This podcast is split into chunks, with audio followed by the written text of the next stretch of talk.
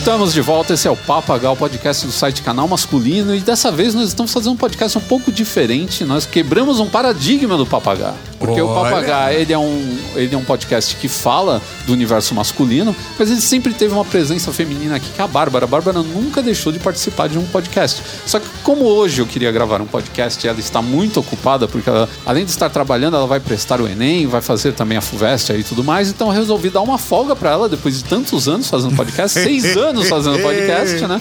Ela ganhou uma folguinha e eu chamei aqui meus dois grandes amigos, é o professor Mauri e o Tato Tarkan, da Rede Geek, que já são velhos conhecidos, se você acompanha. Você sabe que a gente tem ouvintes que maratonam, cara. O cara outro dia terminou 118 episódios. Que delícia. Cara, que Fiquei delícia. emocionado com isso. Sensacional. Então fica aqui nossa dica. Além de ouvir aqui o Papagaio, se você não conhece ainda, vai lá e ouve Rede Geek. Pronto. Que são po- podcasts quase irmãos, né? a gente já participou de tanto é. podcast junto. Fizemos né, muito troca-troca. Então Não, é isso aí. Fica só homem no grupo, começa a ver essas piadas babacas. Isso, começou já. Então, E- Então esse é o primeiro bloco, Exato. que é o Clube do Bolinha. exato. Quando os homens se juntam e começam a fazer presepadas, às vezes para o bem, às vezes para o mal, né? Eu acho que faz parte. O Clube do Bolinha faz parte, mas às vezes é o caminho adequado para você encontrar um parceiro ideal para começar o seu negócio, que é o segundo bloco do Meu Deus, programa. esses caras estão muito afiados. Eles estão emendando um tema no outro. É isso aí, você quer começar o seu primeiro negócio, abrir um negócio, nós compartilhamos um pouco da nossa experiência e damos algumas dicas pra você. Para você ser uma verdadeira estrela, como as estrelas de cinema que falamos no bloco 3 dos filmes de referência. Meu Deus do céu, on fire. É isso aí. Se você quer saber sobre filmes e o que tornam eles referências, nós falamos no terceiro bloco, então fica com a gente. Mais uma daquelas listinhas que a gente adora de fazer, né? E mais uma vez falando sobre cinema, a gente sempre fala de cinema aqui, porque quem não gosta de cinema? É verdade. Tem que ser muito travado. É a né? sétima arte. É a sétima, eu nem sei quais são as Eu outras. também não sei. Eu achava, por exemplo, olha só, eu achava que, por exemplo, Pintura dança... rupestre é a primeira. é isso? É, a primeira arte. do- Tricô, tricô é a primeira arte. Não, eu achava, por exemplo, que dança e interpretação eram duas coisas. Não, é artes cênicas. Artes é tudo cênicas. uma só. Olha só. Olha que loucura, eu não sabia disso. Vamos fazer então um papagaio sobre as, As todas sete as artes. artes. Sete as artes, não, na verdade eu já tenho isso como pauta. Vocês podem esperar aí pro futuro. Talvez até vocês participem, então. A oitava arte é o arte do podcast. Não, é a arte do amor. Nossa A senhora. oitava arte é o quadrinho. não, é o cinema, né? Cinema, oitava, Agora. nona arte, não lembro. É isso aí. A Fica pro terceira próximo arte. episódio. é isso. Não sabe, a gente checa depois. Então, agora que vocês já estão a par dos nossos temas para esse podcast, aqui com a presença ilustre desses dois podcasters que fazem parte da Nata Podcastal Mundial. então você pode aproveitar também e contribuir com o nosso padrinho, que é padrim.com.br barra canal masculino, faça lá a sua doação. Você também pode ouvir a nossa lista de músicas lá no Spotify, no Papagá OST. Procura lá que você vai encontrar todas as músicas que terminam o episódio estão nessa, nessa lista aí. Eu sempre atualizo elas o mais rápido possível. E também lembrando a vocês para deixar a sua curtida e o seu comentáriozinho fofo lá na iTunes Store, que a gente adora receber estrelinhas e comentários simpáticos. Se você gosta, dá cinco estrelas. Se você odeia, dá quatro estrelas pra marcar a sua raiva. E não deixe, por favor, se você gosta de um podcast, seja ele o Papo H, seja ele o FAC, seja ele os podcasts da Rede Geek ou qualquer outro podcast, se você ouviu e gostou, compartilha, porque faz toda a diferença para quem tá desse lado aqui trabalhando e pra podosfera, o podcast só cresce se você que tá ouvindo compartilha. Então você aumenta aí o volume, fica aí com a gente. Eu sou o Ricardo Terraz, editor do site Canal Masculino, e nós voltamos logo após a nossa vinheta. Estilo, dicas, grooming, consumo, entretenimento,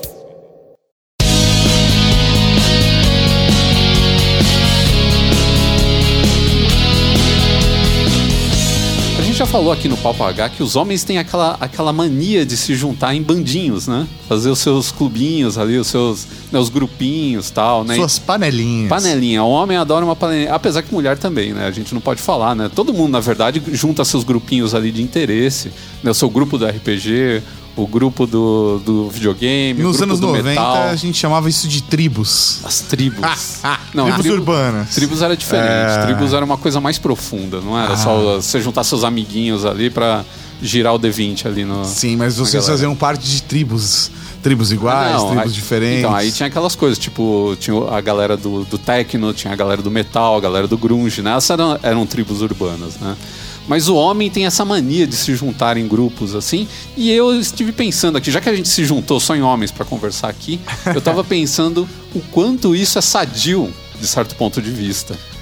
É, quando você fala clube do Bolinha, né, na verdade me vem uma parada, não vem necessariamente o clube do Bolinha, né, que dá origem a esse termo, né? Vamos explicar pra galera É, o clube veio- do Bolinha, de veio- onde vem quem é. Quem é, É do quadrinho, né? Sim, geração Z não vai saber nunca quem é o clube do Bolinha. Pensei né? que era do programa de televisão. Tinha também o clube do Bolinha. É, aqui também é referência que só os velhos. Só os velhos têm, ninguém pegou o Clube do Bolinha. Sucesso no Clube do Bolinha. Mas era do quadrinho da Luluzinha, Da né? Luluzinha. Onde tinha o seu arqui-inimigo da era o rua, Bolinha, é. que era o Bolinha, e aí ele queria ser tão legal quanto ela, e aí tinha o clube do Bolinha. É, e né? menina não entra, que era Menina o, não entra. o- o grande chavão deles, né? Era o grande, a frase deles era menina não entra. O Bolinha era mais ou menos o que é o Cebolinha pra Mônica, né? É, o, isso A. Luluzinha e o Bolinha ali estão a Mônica e o Cebolinha. É um ótimo paralelo. Mas me vem muito os Batutinhas, cara, que Também. tá mais próximo de mim, que me lembra a cena do. do- tem o clube deles, né? Tem, Só tem. os meninos, daí, tipo, ah, eu sou. Eu odeio as mulheres, né? Tipo, É, os é. molequinhos, ah, eu odeio as mulheres. Sou macho, macho, muito macho que odeia as mulheres. Que não faz o menor sentido. É, justamente. tipo, mulheres Coisa e de criança, Hecate. Coisas de criança. E sei lá, acho que a gente passou por várias fases de clube do bolinha, assim. Aí na adolescência tem aquela fase do clube do bolinha de, pô, vamos sair junto, fazer baladinha junto e chavecar as menininhas junto, no caso de você ser heterossexual. E aí tem aquela paradinha do clubinho ali, dos machos, e, e que depois vai se desenvolvendo. E acho que com a maturidade, o Clube do Bolinha ganha um outro contexto também, né? Pós-casório, pós-trabalho e boletos, o Clube do Bolinha vira uma outra coisa, Vira outra acham? coisa. Alguns garotos, depois de uma certa idade, principalmente a adolescência, eles encaram as mulheres de um jeito diferente, né? Por exemplo, eu na minha adolescência sempre tive muita amiga mulher. Sim. Sempre Eu me- também fui dessa. E sempre me dei muito bem com elas, assim, e. e... Que que é, É que eu falei dessas, sim. Eu sempre fui dessas. Dessas. Então, mas eu acho interessante porque depois que eu passei a conviver mais com mulheres, eu mudei muito o meu jeito de ver as coisas. Sim. De se comportar e de, de ser. Você se torna uma pessoa um pouco diferente porque você começa a ver o mundo de outra perspectiva, né? É, na verdade, acho que a diversidade, né?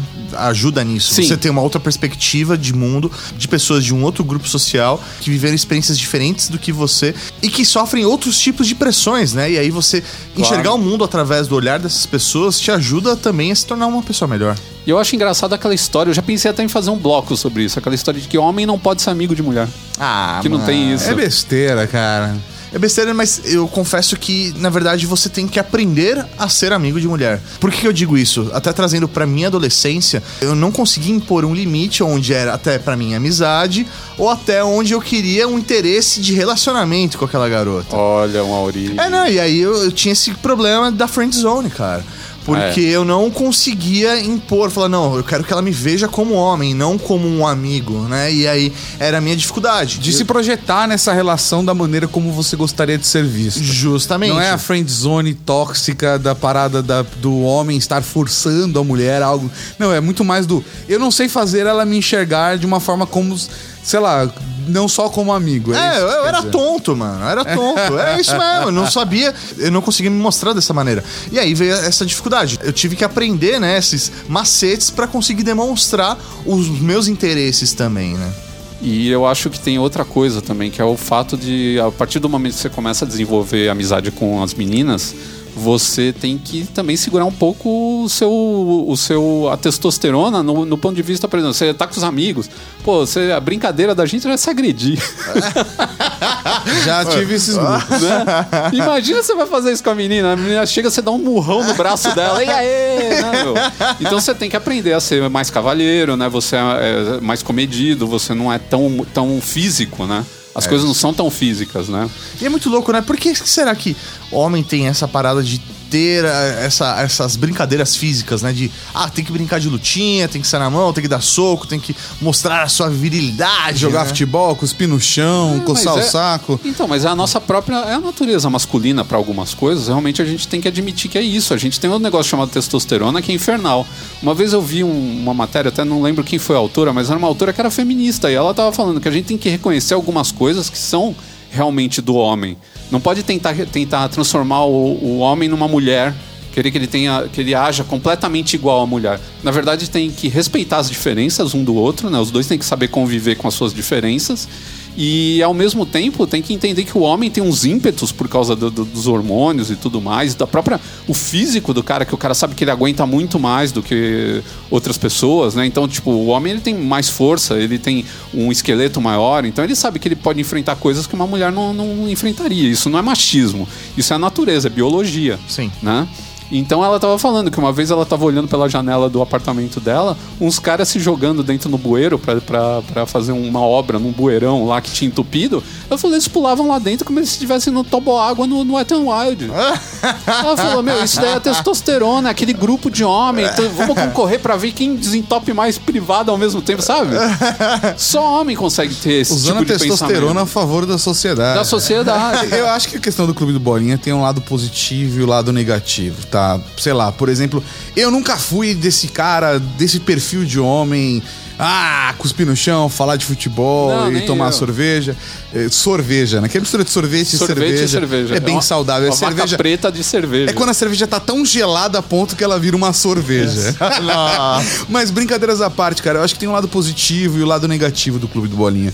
Eu acho que é muito importante você ter um grupo de amigos que são, que são, sei lá, um pilar pra você, sabe? Um grupo de apoio mesmo. Seja pra trocar ideia e falar merda, sentar um dia, jogar videogame ou tomar uma cerveja e, e às vezes compartilhar os problemas que tá passando em casa.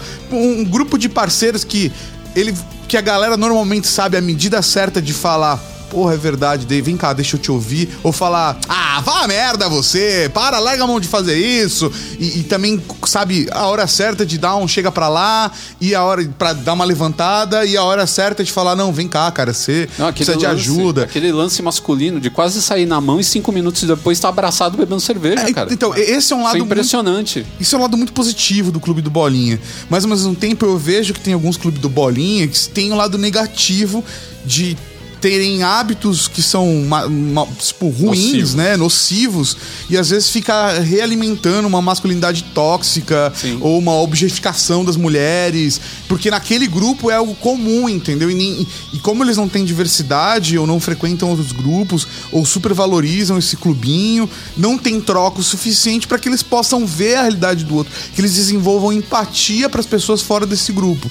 Eu acho que tem que tomar muito cuidado com o lado negativo, mas se você constrói um clube do bolinha bacana, também é muito importante. Sei lá, eu sou um cara casado e várias vezes eu falo pra minha esposa, tipo, poxa, hoje eu preciso passar um tempo só eu e os caras pra falar merda e alimentar esse meu lado masculino de ficar tomando cerveja e falando merda e coçando o saco e falar, ah, você é isso, Você é que você não aquilo." fazia isso, hein? Não, mas menos do que acho que a maioria. acho que eu tô fora do. pa- Eu fico até, Tá talvez. se entregando.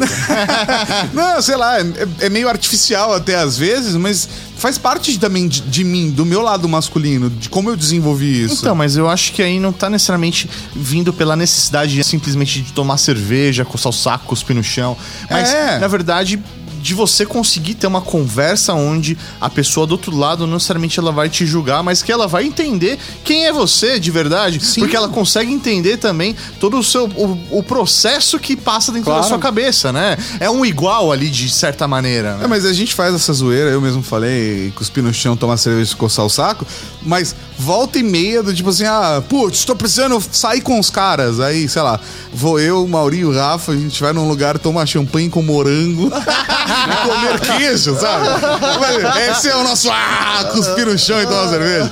Não necessariamente precisa ser cuspir no chão e tomar cerveja, acho que vira muito mais uma expressão pro que é esse de se, de se encontrar, de encontrar os seus pares, seja eles como for. Não precisa necessariamente ser esse estereótipo do masculino, mas de ter um grupo onde você consegue ter essas trocas, né? É, e você falou um negócio que eu acho muito importante, que é a questão da empatia. E eu acho que isso se reflete muito hoje em dia nesses grupos que você tem, tipo, no Facebook. Esses moleques que quando se juntam, Deus me livre, sai da frente, É né? mesmo. É, alimentam agressividade contra a mulher, às vezes contra eles mesmos, né? Eles discutem entre eles, são agressivos. O cara teve uma atitude que um cara não gostou, se junta num grupinho e gera um tipo de bullying em cima do cara, tratam o cara mal. É, tentam diminuir ele. Então, esses grupos eu acho que eles são muito perigosos porque eles não são esse grupo que o Tato estava falando da cerveja. Você não tem empatia, não é o seu amigo que está ali. Sabe, é um cara que foi parar lá porque vocês têm algum gosto em comum, alguma coisa assim. Sim. Ou vocês estão é, procurando, sei lá, é, entender melhor como, como agir junto com mulher e tal. Mas aí sempre aparece aquele machinho alfa que começa a dar as dicas erradas. É ah, aí. sempre tem. E aí, velho, se você coloca esse cara num trono, você acabou com aquele grupo que você fez, porque esse cara ele vai transformar aquilo no inferno. Ele só vai falar merda e só vai alimentar o que é errado no mundo. Um lugar onde o clube do bolinha é bem perigoso é dentro do trabalho, cara. Ah, é. Porque pode virar uma, uma guerrinha dos sexos dentro, do- dentro da empresa, sabe? Eu já vi isso Desnecessário, acontecer. né? É desnecessário. E é uma parada completamente desnecessária. Devo dizer que eu particularmente prefiro trabalhar com mulheres do que com homens, assim. Da minha experiência profissional, não tô generalizando, tá? Mas normalmente eu tenho relações profissionais mais saudáveis com mulheres do que com homens, exatamente porque acho que até por uma questão social, a maior parte dos homens tem esse perfil de achar que para se para ter um relacionamento profissional bacana, tem que ter essa figura viril, Dominante. dominante de bater o pau na mesa e não conseguem ter relações honestas, verdadeiras, do falar, oh, gostei disso que você fez, parabéns, elogiar e ao mesmo tempo falar, olha, não gostei do que você fez, ou fiquei chateado com o que você disse na reunião. Eu acho que ter essas, essas relações mais abertas e com mais empatia são mais fáceis, pelo menos, com a figura feminina padrão com que eu já me relacionei, entendeu? É, Cara, eu já vi os dois tipos acontecer. Eu já vi, já vi ser difícil trabalhar com mulher e ser muito fácil trabalhar com mulher.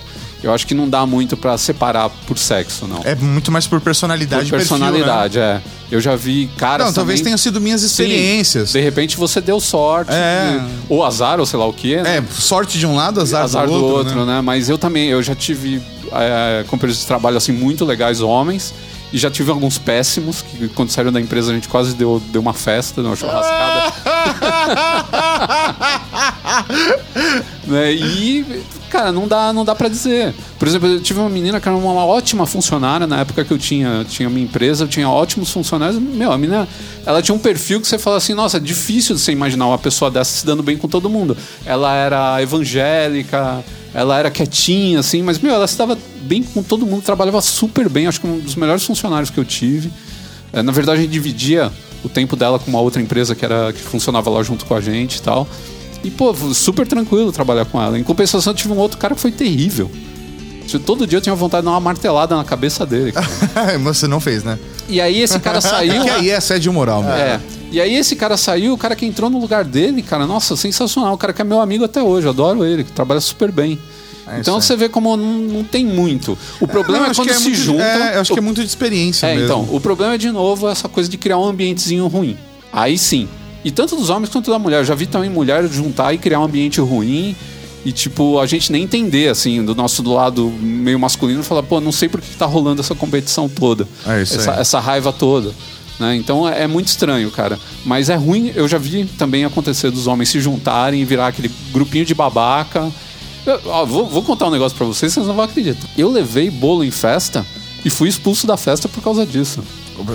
Bolo, literalmente o bolo. Não, não, literalmente não. Levar bolo em festa é aquele, aquele termo bem machista, inclusive, De- que é quando você leva uma menina numa festa onde só tem homem. Ah! Uma vez no ano novo, a gente encontrou com umas amigas nossas, duas amigas nossas, na, na minha rua. Tava eu e mais, acho que dois ou três amigos meus juntos, assim. Aí elas falaram, ah, a gente tá meio sem, sem destino, meio pra, sem pra onde ir. A gente falou, ah, a gente tá indo na casa dos amigos nossos, num bairro aqui do lado. Tem uma galera lá, vocês querem ir com a gente? Ah, tranquilo. Meu, a gente chegou lá, o clima mudou completamente. Como assim? Todo mundo fechou a cara. A gente ficou sentado num canto, ninguém conversava com a gente. Uma hora, essa- esse é o ponto alto. Essa é a cereja no topo do Sunday. É. A luz acabou. Ah. Aí nós falamos assim, pô, vamos ter que ir embora. Porque, meu, o que ia ficar fazendo sentado no escuro, ninguém conversa com a gente e tal. Depois a gente descobriu um, amigo nosso, que era mais amigo dos caras do que eu. Eu conhecia eles meio assim por cima. Falou, não, os caras eles desligaram a chave geral para as meninas saírem, saírem fora. Ah, mano. Cara, até hoje, pra mim, isso, bosta. isso é, um, é um mistério. Ah, sei lá, é um eu- mistério. Eu, eu acho, acho que eles queriam fazer, É. sabe o quê? Uma rodinha de punheta. É, não sei, qualquer Sei lá, as sabe? meninas não podem participar. É, vai rolar troca-troca. É, sabe? isso aí. Alguma coisa assim. Ou então, sei lá, os caras iam, puta, cheirar, sei lá o que. que- Mas, cara, Deus me livre. Ninguém ali era, era sabe, Criança, criança, é, sabe? Coisas que às vezes eu acho que acontece, não tô falando que foi esse caso, tá? Mas às vezes eu acho que acontece, é, talvez até por conta das nossas criações, da maneira como a gente se relaciona desde a escola e da divisão de gêneros colocada, imposta pra gente, não sei. Mas acho que a gente acaba vendo muito essa paridade nas outras pessoas do mesmo gênero que a gente. Às vezes é muito mais difícil de se expor quando tem a pessoa do sexo oposto. Às vezes a pessoa sente a vontade de estar só, por exemplo, só os caras. Porque, putz, sei lá, tô numa festa, a gente tá mais à vontade. Ninguém vai me julgar aqui. Ninguém vai me Eu não julgar. tenho que me preocupar com nada. É, o cara tá lá conversando, pá, dá um peido, todo mundo dá risada e tá bem aceito. Você não tá me convencendo. Não, mas eu tô Tato falando era uma que- casa, Tato. Era uma casa. Não, tô falando, eu Não era um falei, quartinho de eu dois por dois, Tato. falando que eu acho que não é necessariamente esse caso, mas eu tô falando que existem situações onde essa paridade faz com que a pessoa se sinta menos, menos exposta, na verdade. Então eu não tô falando que é esse caso, mas eu acho que às vezes o clube do bolinha gera essa sensação de pertencimento, onde ela vai ser menos julgada por conta de ter os seus pares em volta. Mas sabe uma parada do Clube do Bolinha que eu acho muito firmeza, muito firmeza mesmo? Sei lá, por exemplo, você foi lá e comprou uma garrafa de uísque e você fala, puta, esse uísque eu quero tomar com meus Com os amigos, é. Eu quero tomar com eles, sabe? Tipo, eles vão curtir junto comigo, vai ser uma experiência Porra. foda, a gente vai fumar um charuto e aí, meu, é uma coisa que só aquela pessoa que é sua amiga que vai conseguir te proporcionar, vai entender essa experiência que você tá querendo E gerar. aquele né? negócio, você pode ficar bêbado na frente desses caras que não vai ter problema, é, né? Você aí, sabe que, tipo, vai virar até zoeira, né, cara? Então isso não aí, tem vai ser problema. história pra Você contar. fica, você fica à vontade. Não tem desse- protocolo, é. não tem protocolo. Eu me lembrei de uma história que é exatamente isso que o Mauri falou. Só que a situação era o seguinte: a gente tinha dado a mesma garrafa para um amigo nosso de presente de casamento e a gente tinha combinado com as esposas e tudo mais que a gente ia tomar o uísque todo mundo junto. Tipo, é, sei lá, ele comprou uma garrafa de Blue Label, assim, sabe? Aquela É. garrafa caríssima, sei lá. E aí o- ele teve que vir a trabalho e a gente se encontrou, tal, foi para um lugar. Tipo, entrou na piscina, só os quatro, falou: ah, vamos abrir um esquisinho. Ah, mas só tem aquele lá que a gente Ah. falou que ia abrir todo mundo junto. Não, mas a gente deixa, a gente deixa metade das garrafas, da garrafa, vai ser justo e tal. Cara, eu fui ver, às 4 horas da manhã, tava os quatro bêbados na piscina. E a garrafa vazia. Exatamente. Compramos outra garrafa. Água toda sejamos mijada. Não, não, a dignidade se manteve relativamente bem até o fim. E, e se a gente for prestar atenção, a cultura pop é cheia dos clubes do Bolinha, né? Vamos pegar aí, ó, Stranger Things. Sim! Os moleques do Stranger Things, que a gente achou tão legal, aquele grupinho e tal, eles eram um clube do Bolinha. E aí teve a introdução da menina no grupo, que no começo até Começa eles, com eles, Eleven, não né? é, eles não gostavam muito até da, da presença dela e tudo mais. Se você pegar Goonies, a mesma coisa. Era um grupo de moleques, né? Que se lança aí numa aventura. Também tem a introdução das duas meninas ali, que acabam complementando o grupo e tal.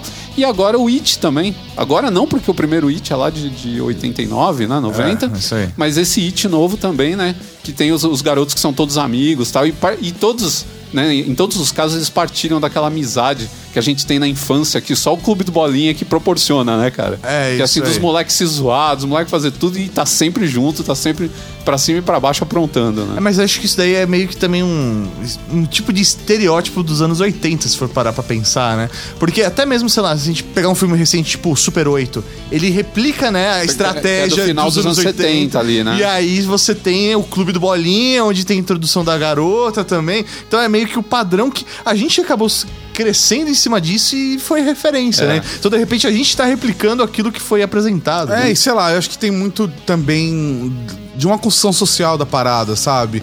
E eu acho que é importante a gente olhar pra essas obras que retratam o Clube do Bolinha pra ter uma noção do tipo, o que que é um exemplo bacana, o que que é uma experiência legal de se viver e o que é uma experiência negativa, como por exemplo, sei lá, eu me divirto com o Big Bang Theory, mas é um grupo que é extremamente tóxico, eles são tóxicos um com os outros, eles objetificam as mulheres, por mais que a série vai se modificando ao longo das temporadas, ela não é um bom exemplo do tipo, ela é uma, uma série distorcida, sabe?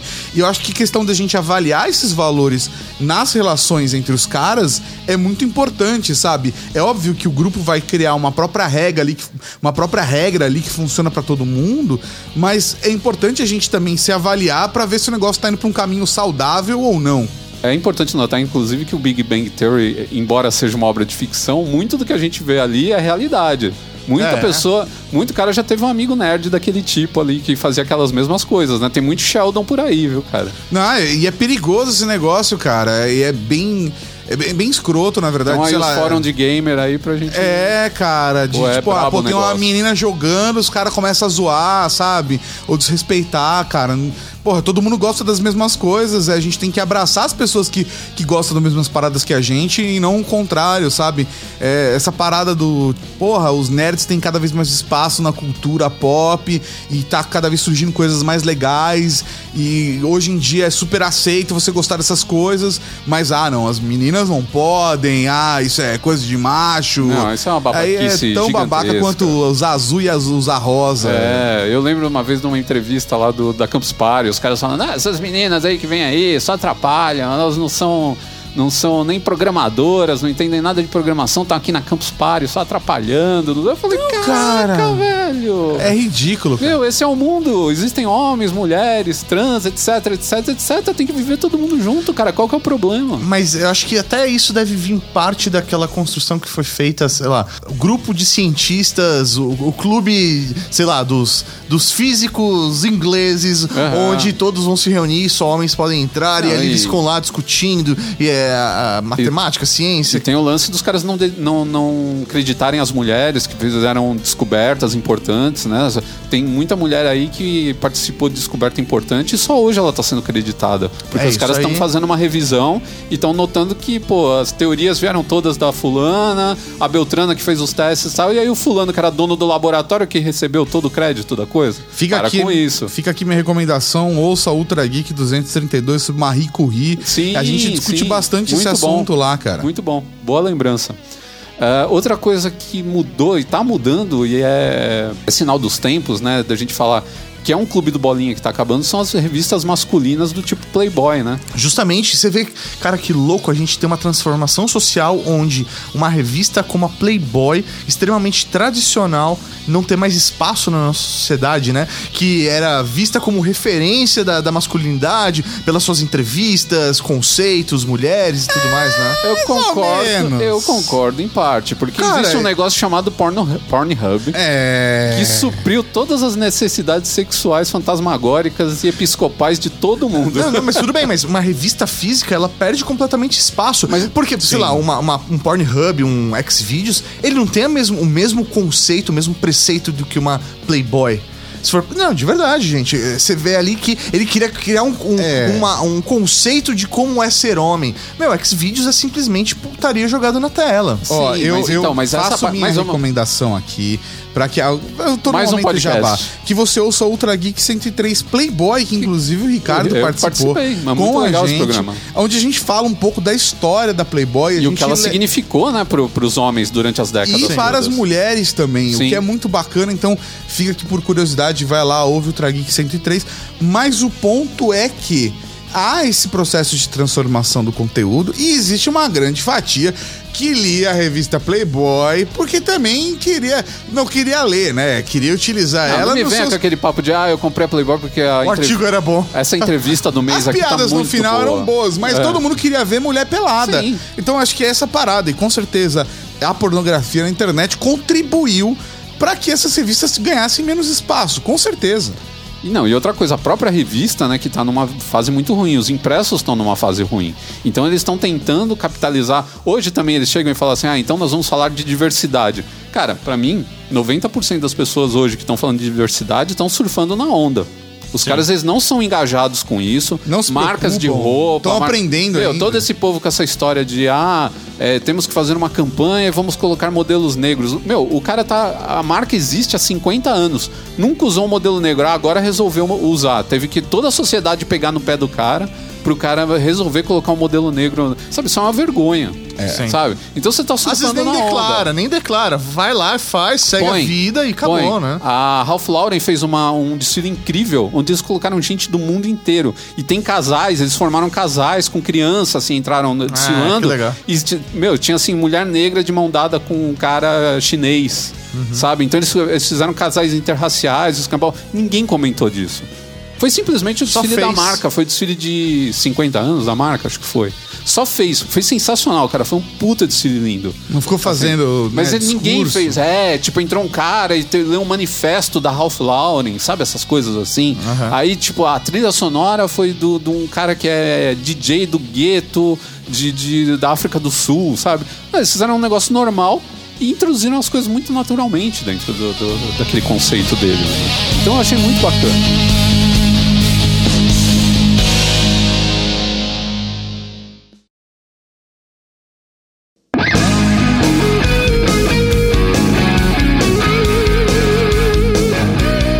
Vocês que estão ouvindo a gente aqui, talvez não saibam, mas eu e o Tato, nós produzimos nosso conteúdo e o nosso conteúdo é o nosso trabalho. E é muito louco como a gente teve que entendê-lo como negócio e e não só simplesmente como produtores de conteúdo. E analisando até mesmo o mercado, entendendo e buscando mais informações, a gente percebeu de que realmente o que a gente estava construindo ali era uma pequena empresa e o seu desenvolvimento seguiu bem aquelas estatísticas que o governo, o Sebrae acabam apresentando, né? Sim. Que a maioria das pequenas empresas acabam nos primeiros cinco anos. Quando você sobrevive os primeiros cinco anos, é quando ela começa a dar seus primeiros passos de lucro e você começa a realmente a respirar, né? Como, como negócio. E a gente viveu essa experiência produzindo conteúdo e quando a gente decidiu transformar esse conteúdo em negócio, né? E obviamente nós não estudamos pra isso, né? A gente meio que aprendeu na cara e na coragem e aí a gente percebeu o, o quanto quanto conhecimento a gente deveria ter antes de entrar nessa jornada. Eu acho que é até bacana pra gente poder falar sobre isso aqui e ter trazido essa pauta, né, cara? Eu realmente gostei bastante quando, quando o Ricardo mandou a sugestão pra gente, porque é o tipo de coisa que a gente nem sempre tem oportunidade de conversar com a galera. E tem um monte de coisa que a gente aprendeu levando porrada, e talvez você ouvindo esse podcast falar: olha só, uma porrada a menos que eu vou levar. Aham. Como, por exemplo, já vou lançar como dica logo de cara. Você pode ser um excelente dentista, você pode fazer uma excelente pizza, você pode ser os reis do calçado de Chicago, você pode ser o melhor. É. Não, aí é outra história. Mas você pode ser excelente no que você faz. Mas se você não sabe administrar a empresa, se você não sabe colocar os gastos e colocar o lucro do lado, as entradas e saídas, se você não sabe gerir o negócio, ter uma, uma caixa para fazer fluxo, você vai falir. O melhor dentista do mundo sabe se divulgar, ele sabe. O, o cara que sabe pagar as contas de verdade é o que consegue sobreviver ao longo do tempo. Por isso que a gente às vezes vê um profissional ou um serviço e fala: esse serviço não é excelente, ele é medíocre. Ou vai num restaurante e fala: mas eu faria melhor. Por que, que essa pessoa tá dando tão certo e eu aqui tô me fudendo para abrir meu restaurante? Provavelmente é porque aquele chefe sabe administrar uma empresa. Sim, a administração não. é fundamental. Desculpa te cortar um pouco, mas a Não. gente já fez um podcast uma vez onde a gente falava disso. Você tem que saber se você é um empreendedor ou se você é um empregado. Tem gente que, como empregado, às vezes se dá muito bem e acaba ganhando até mais dinheiro do que ele ganharia, ganharia como empresário, como empreendedor. Porque ele simplesmente não sabe administrar. Ele não sabe levar o negócio adiante. Então, mesmo com todo o talento que ele tem, ele não consegue transformar o talento dele em dinheiro. Ao passo que quando ele obedece a outra pessoa, e essa pessoa sim é um bom empresário, é um bom eh, administrador, não um diretor, etc., esse trabalho dele rende muito mais. E ele tem muito mais reconhecimento. Então, eu tenho muitos amigos que abriram negócio e ganhavam X reais por mês, fecharam porque não estavam felizes, porque não estavam é, alcançando o que eles queriam, e foram trabalhar para outra, outra pessoa ganhando três vezes mais. Trabalhando menos, tendo muito menos dor de cabeça. Então, às vezes, é, é, isso daí é a diferença entre você ser feliz ou não. Aquela história de, ah, trabalhe com o que você gosta e você só vai. é, O dinheiro virá. Não. Nunca mais vai trabalhar um dia da sua vida. é, não vai. Isso não existe, cara. É, eu acho que até acho que até é válido, mas você tem que ter consciência de que, poxa, eu sei fazer pizza, mas eu preciso aprender a ter uma pizzaria. sabe? Poxa, às vezes você seja um bom, um bom funcionário, você conheça a técnica, você saiba fazer uma pizza, mas desse passo para ter um restaurante e fazer ele ser funcional, você vai ter que aprender a administração. Muita coisa. Então você vai ter que ter uma curva, outra curva de aprendizado. Ou se você não souber administração, você sabe fazer a pizza, você tem a inteligência de ter um parceiro, Um sócio. sócio Sim. ou um funcionário que conheça a administração. Então você tem que Eu ter essa um consciência. sócio. Eu recomendo um sócio. Não sei, cara, não sei. De Tem verdade. Muita, tem muita empresa que dá certo porque você tem um cara criativo e um cara administrador. Sim. E aí esse cara criativo ele bota a mão na massa, ele faz a coisa acontecer, enquanto o outro cara tá ali no, no bastidor só fazendo o que precisa ser feito para aquilo rolar certinho, pagando conta, cuidando de funcionário, contratando gente, fazendo entrevista, fazendo contato. Contato comercial é muito importante, né? A parte comercial é importantíssima. Mas eu vou contar agora para vocês por que, que eu escolhi esse bloco. Nossa, eu tô com medo agora. Eu escolhi esse assunto porque outro dia eu entrei naquela famosa comunidade de podcasters que tem no, no Facebook. Eu sei que o Mauri adora essa comunidade. Porque Eu fico só lá zapeando pra ver o que tá Nossa acontecendo. senhora, mas fala-se umas coisas ali que, meu Deus do céu. Olha, eu respeito muito o pessoal que é podcaster, a gente sofre pra caramba pra fazer isso aqui virar. Mas, meu, as pessoas que estão tentando trabalhar com isso, elas têm que começar a pensar de uma maneira profissional mesmo, se elas falarem, não, eu vou fazer isso aqui pra me divertir. Sim. Você tem que fazer, mesmo a diversão, tem que ser uma coisa feita com profissionalismo. Para as pessoas te levarem a sério. Porque é assim, se você quer ser um pintor, você não pode chegar lá e passar tinta na bunda e esfregar a bunda na, na, na tela, entendeu? Pode, dependendo do Dependendo do tipo tipo de pintor de que você é, pintor que você que ainda você vai é. ganhar muito dinheiro com isso. Isso, você vai virar o Pollock da bunda, né? Ah, Mas- É minha banda esquerda. Mas outro, outro dia eu tava vendo um negócio muito interessante. Um cara falou lá, gente, eu tô querendo montar um podcast e eu queria saber quais são os- as minhas alternativas de equipamento entre é, até mil reais, entre mil e dois mil e dois mil e três mil, se não me engano. Ele falava três mil e cinco mil, olha, aumentava um pouco o budget. E um monte de gente falou pro cara, falou, meu, pra que isso, cara? Eu tô gravando aqui, ó, com meu iPhone e com headset e tá tudo beleza. Isso daí você vai gastar dinheiro agora, depois você de- desiste e aí você vai tomar um maior prejuízo. Isso pra mim é o pior conselho que se pode dar pra um ser humano no mundo. Que Não, e começar- ele pra baixo, É, e às Não. vezes a pessoa falou até com boas intenções. Não, não pode ser. Não, Não pode ser. ter falado sim com boas intenções. Mas a questão é uma questão de falta de, de paralelo mesmo. Não, falta de perspectiva. É, de empatia. Cara, você não chega pra um cara, o cara fala assim, pô, eu quero aprender a tocar guitarra. O cara fala, meu, compra uma guitarrinha daquela da Hello Kitty, rosinha, pequenininha, Que tá beleza. que tá beleza. Você nem E- vai tocar direito. É, é, se você achar que você não toca bem, aí você já joga lá fora, você não gastou nada. Cara, primeiro de tudo, você não sabe nem se você vai, vai tocar bem ou não ouvindo o sonzinho prang brang de uma guitarrinha da Hello Kitty, cara. Sim. Então você não pode falar assim pro cara, ah, compra o pior equipamento que tem aí, você vê se vai dar certo ou não, e aí você vai gastar dinheiro com equipamento de verdade. Porque o equipamento é parte do você saber se vai dar certo ou não. Justamente. E eu acho Sabe? que levar a sério a parada é, é importante, sabe? Sim. Tá- Muita gente pensa no profissionalismo, e aí eu já vi várias pessoas tendo o discurso tipo, ah, mas o mercado não é profissional, mas as pessoas não são profissionais. Mas na minha percepção, pelo menos, imagino que na do Mauri também, pela nossa experiência, é. Mas seja você profissional, cara. Profissionalismo não tá ligado só a ganhar dinheiro, a ter uma empresa. O As- profissionalismo é. é. ser sério no que você tá fazendo. ser cara. organizado, sabe? Fazer um negócio valer a pena, ser disciplinado. Tudo isso faz total diferença quando você tá fazendo um negócio, seja ele qual for. O importante é você ser profissional com algo, sabe? Do, tipo, da mesma forma que no seu trampo, a, a pessoa que tá acima de você cobra você de ser responsável, de ser organizado, de cumprir as suas metas, que você faça a mesma coisa nesse seu novo projeto. Se você decide tocar um negócio sério, ainda mais com o desejo de fazer o negócio funcionar, se envolva. E se as pessoas te falarem qualquer coisa que seja contrária a isso, ignore essas pessoas e vai procurar pessoas que vão te dar dicas realmente construtivas. É, não, acho que até dentro dessa, dessa questão de dicas que o Tato colocou, né? De verdade, de verdade, a gente tem um, um, um serviço, né?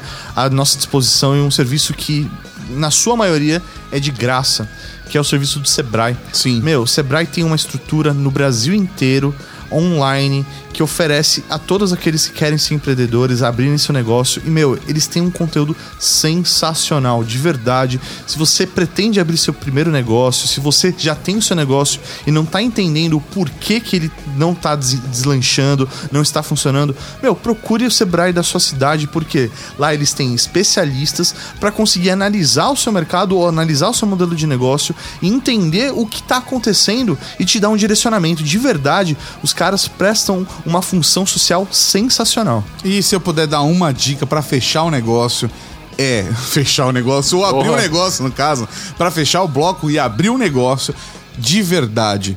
Preocupe-se com o fluxo de caixa, tenha um capital separado. O dinheiro que você vai construir o seu negócio não é feito para se gastar, é feito para te dar estabilidade, te dar segurança. A empresa tem que ter pelo menos seis meses de caixa para ela ser saudável, principalmente quando está crescendo. No começo vai ser um desespero mesmo, vai ser aperta aqui, vende o almoço para comprar a janta.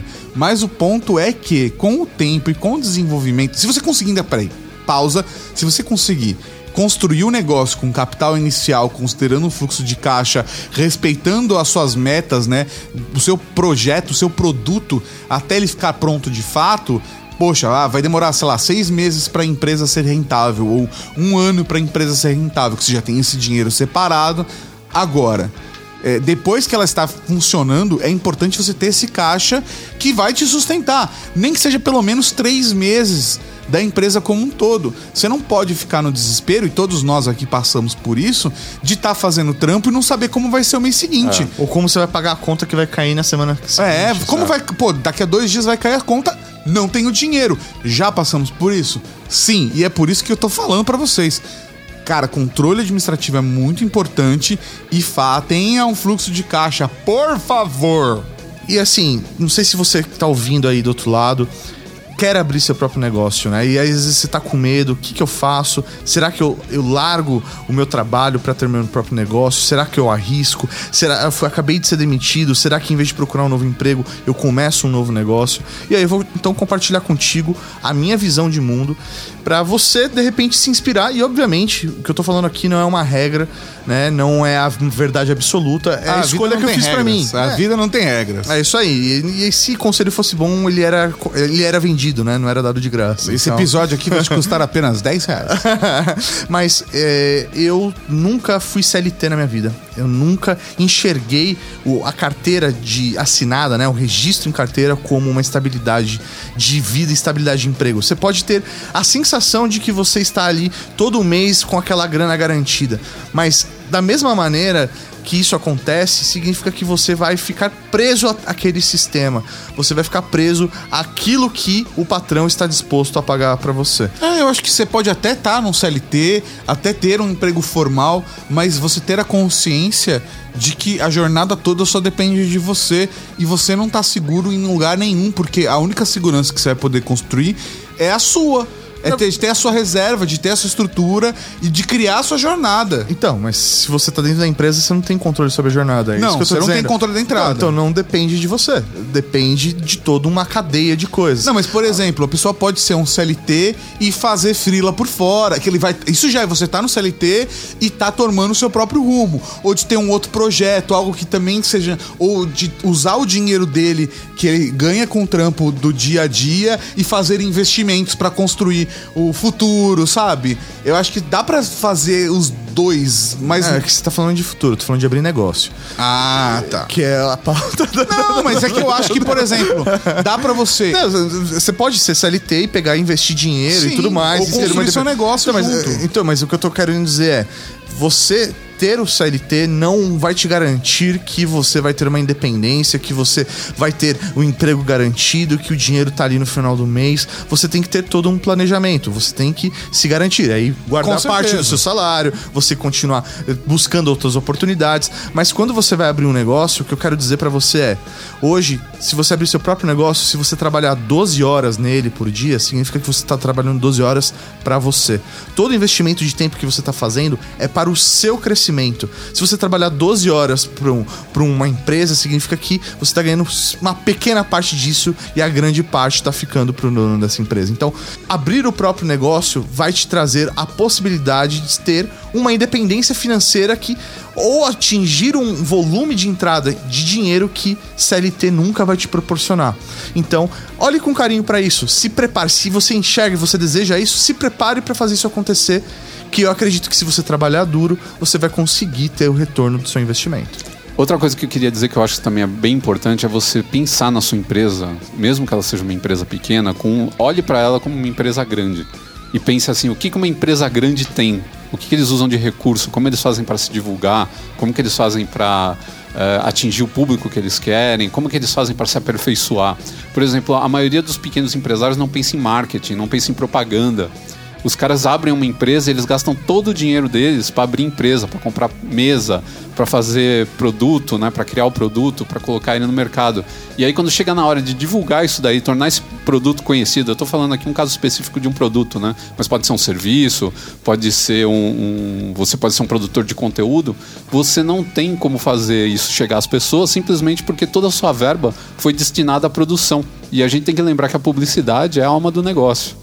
É isso aí, é o que vai fazer as pessoas conhecerem seu produto, seu serviço. Cara, é, durante os anos que eu tenho o canal masculino, eu já fui já fui contatado por muita gente que abriu empresa, tipo, ah, tô abrindo uma empresa aqui de marca de produtos para barba, tô abrindo uma empresa aqui de sapato, de roupa masculina, de produtos para higiene masculina, tal.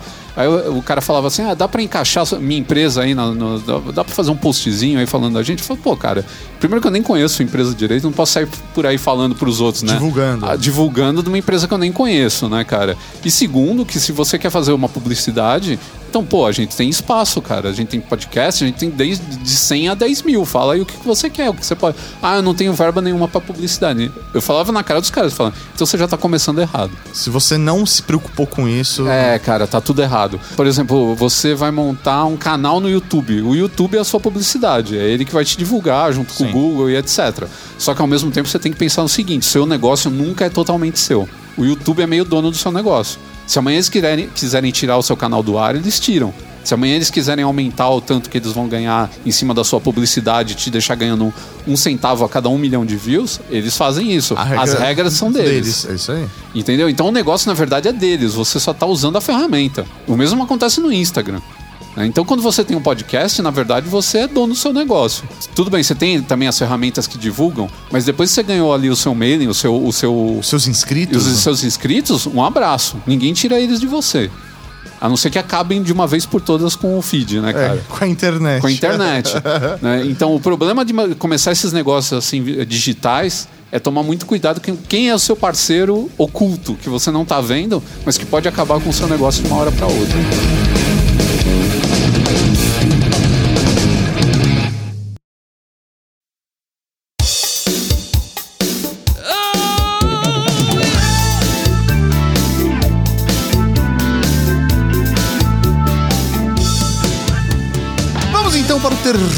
Bloco, aonde falaremos sobre filmes referências.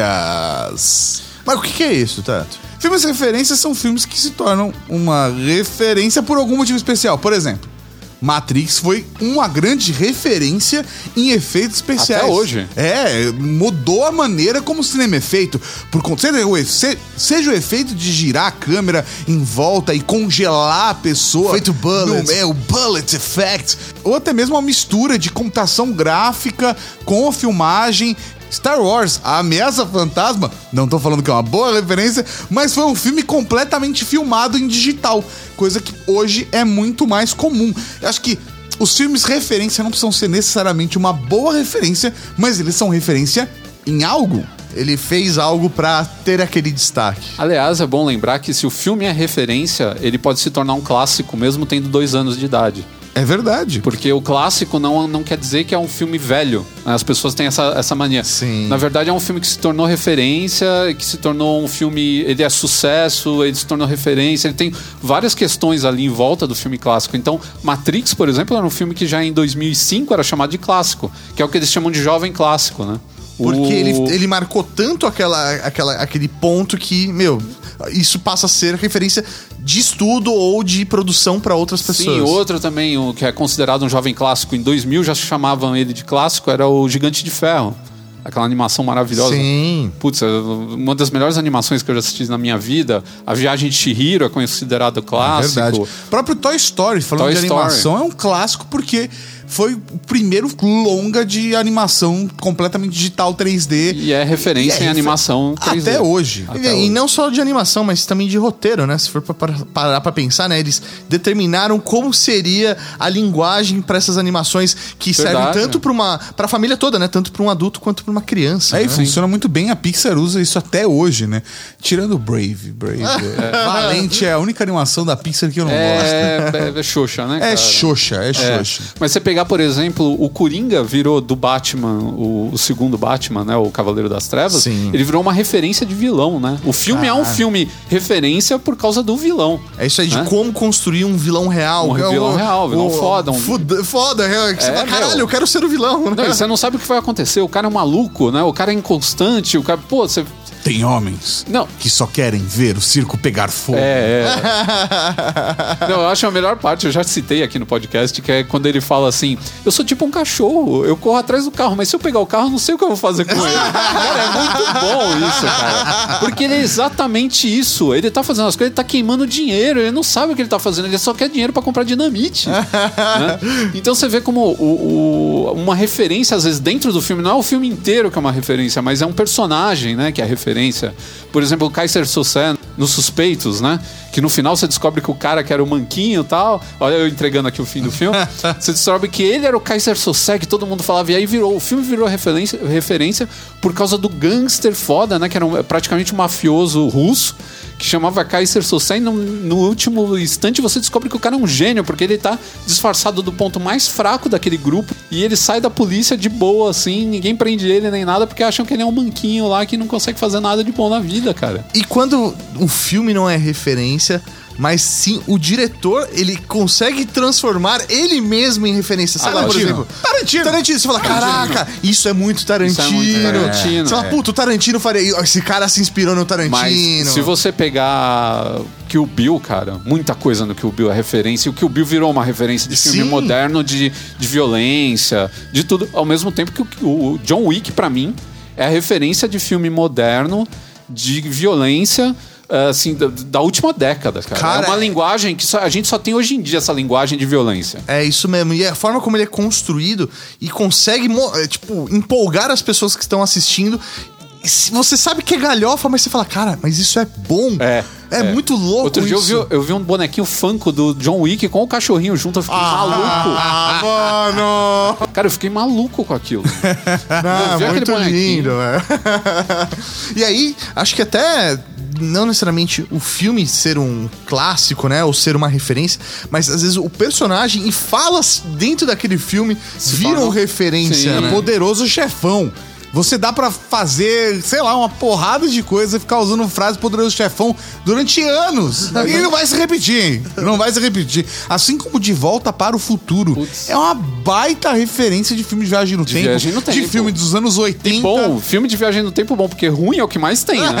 E o que é mais bacana, ele é um filme que, por ser sobre viagem no tempo, ele continua atemporal. Ele não envelhece, é Você verdade. assiste ele, que é um filme de 85, e ele continua um filme recente.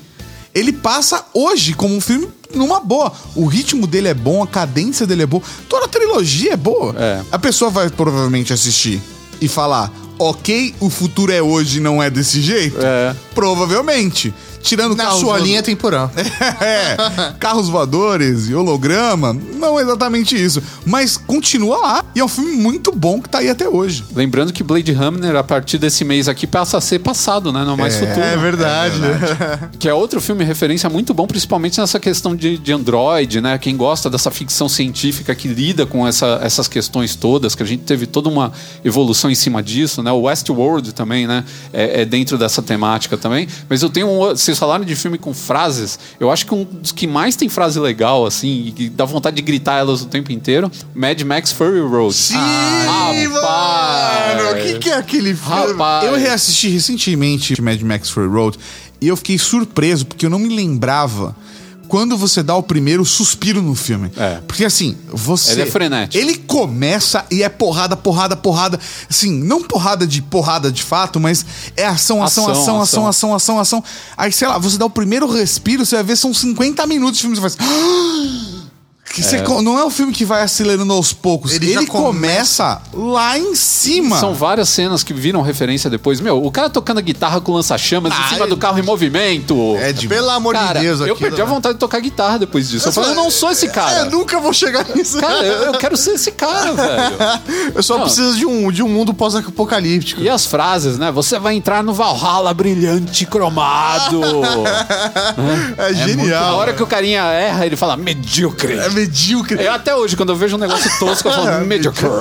Dá vontade de você tirar a camisa e rodar pra cima, né? É muito louco. Cara, é muito. Realmente é impressionante como, como esse filme ele tem, ele tem referência em todos os lados: de roteiro, de cena, de personagem, de fala, de tudo. É, a cara. fotografia dele Nossa, é sensacional. Não sei se você chegou a ver a versão de Blu-ray, a versão especial, onde eles lançaram a versão croma e branco, né? O croma e preto. Que eles fizeram uma versão prata, né? Do, do, do filme Não, PB. Meu, ficou linda, vale a pena Pô, assistir. de- demais, cara. Esse filme pô, é uma referência grande pra mim. E a gente tem referência sempre nos clássicos, né? 2001 tem a música, Sim. que se tornou referência, a cena do osso sendo jogado pra cima. O vento levou a. Não, nossa, já, já, já era até a cara. Não, o vento levou ele foi- Cantando na chuva, Cantando na baitas chuva. clássicos. Os filmes musicais, eles são, são foda porque eles têm sempre uma cena muito marcante, né? Alguma coisa cantando na chuva. Eu vou te dizer que pra mim, Cantando na Chuva, a parte mais legal do filme não é a cena dele cantando na chuva, que todo mundo coloca em todos os lugares. Pra mim, é a parte da... Da, Da- cantando da no metalinguagem. não, é, é da parada de você discutir o cinema falado. E de ver a transformação do cinema mudo pro cinema falado sendo re- representado na tela. Eu achei que era aquela cena da- do microfone na moita. É a cena do microfone na moita. É muito é boa. espetacular. Que ela começa a falar no microfone, e daí ela vira o osso e foge do microfone, e depois volta pro microfone. Ah, meu amor, já que eu estou aqui desse jeito, eu queria poder traduzir. É muito bom. E outros filmes também que são muita referência são filmes de cinema catástrofe. Ah. Você pegar de mete- Armagedon? Armagedon, Putz. Meteoro, Dois- Inf- até 2012 é bom. é, Inf- Inferno na verdade. Torre, Inferno na Torre, todos esses filmes catástrofe. Titanic é um filme catástrofe. É verdade. Titanic é legal porque ele junta tudo. Ele é um filme romance, catástrofe, ele é um, um road movie. Não, Titanic é um road movie, você tá pegando pesado. Não, ele é um road movie na água. Tipo Aquaworld lá, o Waterworld. Waterworld, que é um Mad Max na água. né? Isso, que é uma referência de filme ruim. Até hoje, quando se fala em filme ruim, esse Para daí. com isso. Battlefield Earth. Não, Battlefield Earth, ok. Horrível. Mas Waterworld é Waterworld é horrível. bom. É horrível. Ele é tão ruim que ele vira bom, Ah, cara. mas Dá a volta. não, não Galera vale. que vamos lá, a gente não tem, a gente não tem plantas, mas a gente fuma cigarros. É. A gente a gente precisa de petróleo. É, e- Porque um daqueles petroleiros, na, na verdade. água. Na verdade, aquele petroleiro era um carregamento monstro de Malboro. É, putz, faz todo sentido, cara. É, na verdade, ele era um petroleiro que secretamente os funcionários estavam exatamente Marlboro. contrabandeava cigarro. essa É explicação. fantástico. Até mesmo a galera fala: ah, o que a gente quer de você é sua semente. Esse filme é muito bom, cara. É o cara, olha, eu vou Cara, dizer, Mad Max na Ma- pra água, mim é cara. Mad Max Fury Road, Waterworld e depois Mad Max 2, cara. Tô falando. Não, não dá, cara. Mas você sabe que tem, tem filmes que a gente às vezes esquece. Por exemplo, um filme que é uma referência por usar técnicas de animação mescladas à filmagem, live action, né? Pouca gente lembra hoje em dia, mas fez parte da nossa infância, que é Uma Cilada para Roger Rabbit. Sim, é genial esse filme. Eu não sei se você sabe, mas foi o primeiro filme a usar câmeras em movimento ao mesmo tempo que fazia animação. Porque antigamente toda, toda cena que misturava humanos e animação, a câmera era parada. Uma cilada para Roger Rabbit, eles conseguiram fazer todas as animações com a câmera se movendo como uma câmera normal, com grua, com para- é, panorâmicas e tudo mais. E é louco como não envelheceu. Você assiste hoje e fala, muito caralho, legal. mano, bom, divertido. foda. Vou Divertido. falar, não envelheceu tão bem quanto o Christopher Lloyd, que também tá nesse filme não envelhece, né? Não, agora ele tá senhorzinho, agora ele tá senhorzinho. Pô, ah, finalmente, né? Mas é interessante, porque hoje em dia você consegue fazer essas cenas como? Você tem, é, por exemplo, você quer. Antigamente você queria fazer uma cena onde você filmava primeiro o Tato, depois você filmava o Mauri. O que você fazia? Filmava os dois com a câmera parada, depois mesclava, né? Fazia sobreposição de impressão, juntava as duas, as duas cenas numa coisa só. Hoje, o que, que você faz? Você usa a câmera robô. É um braço mecânico e ela faz os movimentos repetidos. Então, primeiro eu filmo o Mauri e aí ela se movimenta, né? Como se estivesse filmando os dois. Sim. Depois eu filmo o Tato e depois eu junto os dois e a câmera ela vai fazer o mesmo movimento para os dois. Louco. Né? Isso está sendo usado muito hoje em dia. Ah, o Birdman usaram bastante essa técnica pra poder simular que é um Um filme um- é, contínuo, que é, que é um você falou filme contínuo e eu ia falar o termo técnico, agora eu esqueci. É isso que o Mauri falou, é tipo um filme contínuo. É isso, a câmera continua movendo, não tem corte. Em teoria. É isso. É, Como é que é o nome? Opa, lembrei de uma coisa aqui que a gente tem que falar. Um filme de referência de suspense. Um corpo Emanuele que cai. no- Seu, não. tomar no seu rabo. um corpo que cai. Um corpo que cai. corpo. Eu tô falando, esse aqui é um presente pra Bárbara, que é um dos filmes prediletos dela, né? Do Alfred Hitchcock. E o filme ele é referência porque ele tem uma cena de quase 20 minutos, que é tipo uma perseguição velada, assim, é um cara perseguindo uma mulher pra saber pra onde ela vai, o que que tá acontecendo, descobrir a identidade dela. E é uma, uma cena completamente sem diálogos e você fica preso na cadeira porque você quer saber o que tá acontecendo.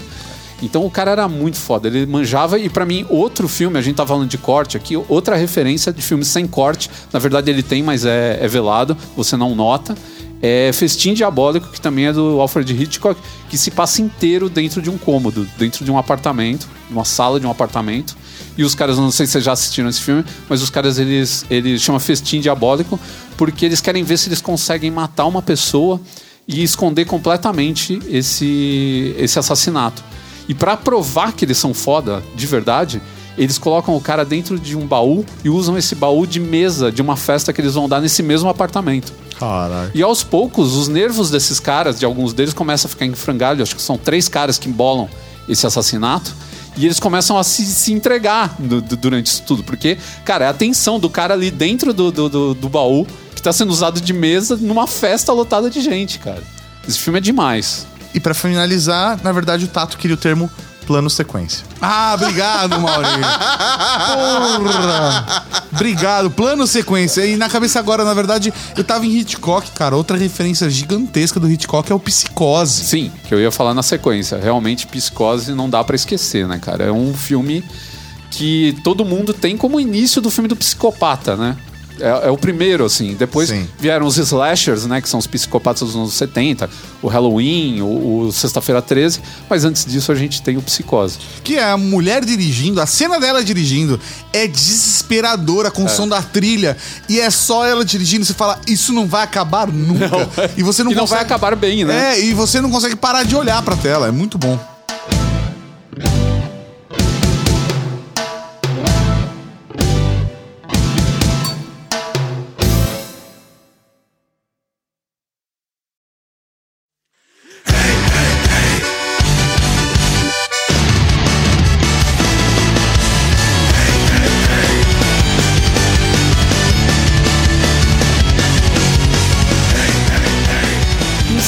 Mais um papagaio, dessa vez um papagaio especial, porque a gente nunca havia tido um papagaio sem a presença feminina. Foi um clube do Bolinha. Foi um clube do Bolinha. É isso aí. Então eu vou pedir para um dos membros aqui do nosso clube do Bolinha para fazer uma indicação, dar uma dica do final do podcast, como a gente faz sempre. Acho que o senhor Tato já se adiantou. Ah, aqui. eu tenho uma dica. eu tenho Levantou até a mão. Eu tenho uma dica muito boa pra dar pra vocês. Nós estamos agora com mais um podcast semanal na Rede Geek. Exatamente, são quatro podcasts semanais, mas lançamos recentemente o Top 10. Dá uma olhada lá no nosso feed, só procurar Rede Geek em qualquer lugar, que é a nossa rede de podcasts Você jura mesmo que você tá fazendo alto jabá? Sim, porque o Top 10 Eu achei que você é um ia- programa delicinha, 30 minutos, sempre com curiosidades. São, são sempre 10 maiores, menores, melhores, piores, mais bizarras curiosidades todas as semanas pra você. E é uma bela dica. Tá bom, apesar agora- de ser um jabá. Mas que sacanagem. A gente achando que o cara ia falar um negócio que ia mudar a vida de todo mundo. Não tem almoço grátis. Tá certo. Aprenda aí, investidor. Então, você que vai montar seu próprio negócio, que não existe almoço grátis. É isso aí. Aliás, a gente já fez também um, um podcast sobre não há almoço grátis, que foi com o Claudinho. Olha, Olha só, só. saudade de Claudinho. É, o Claudinho, um dos podcasts com maior audiência até hoje. Caramba, É, também, né? louco. É a experiência de um homem como o seu Claudir. Seu Claudinho tem história pra tudo, velho. Tem mesmo, né? O homem vivido, É homem viu? vivido, homem vivido. Tá lá nos Estados Unidos agora no, no evento da Adobe. Olha É verdade, só. Adobe Max. Então é isso aí, minha gente. A gente vai encerrando então o Papo H aqui com a, a dica jabá do Tato. Aproveita que já tá acabando esse, coloca o top 10 como o próximo já. Sim. Comidas abrasileiradas. Vai no top 10 comidas abrasileiradas. Esse episódio tá divertidíssimo. Não tem erro. Aliás, faz também uma busca com o meu nome, Ricardo Terrazo e Bárbara Duarte lá, porque tem os podcasts que a gente participou e tem podcast pra um cacete. é Tem muito podcast. conteúdo lá. Tem bastante, Tem bastante coisa que a gente. participar. Pô, desde o começo lá, do- tem podcast de 2010, né? cara? Exatamente. É coisa de louco. Então, se você quiser ver toda a evolução do casal dentro do, do Ultra Geek, que antigamente chamava We Are Geeks, É. você pode entrar lá e fazer a busca, você vai achar uma porrada, né? Tá com, tá com saudade, não tem, não tem conteúdo nosso aí que saiu entre um, podcast e outro, quer ouvir a nossa voz, vai lá que vai encontrar muita coisa. Aliás, lembrando também que a gente tá colocando novos conteúdos aí no ar. Olha! Não sei se você já ouviu, caro ouvinte, mas se não, volta lá um podcast pra trás que você vai encontrar o FAQ, que a gente responde aí perguntas que estão atazanando a vida do pobre homem. Fe- Perguntas frequentes. Perguntas frequentes. É, perguntas perguntadas frequentemente. É isso aí. Então é isso aí, minha gente. A gente vai ficando por aqui. Esse foi o Papagaio de número 118. Eu Agradecendo aqui ao, Tato e ao Mauri, que fizeram, abrilhantaram esse podcast com sua presença genial. Muito obrigado pelo convite. Então nós ficamos por aqui. Um abraço a todos. Aú, tchau.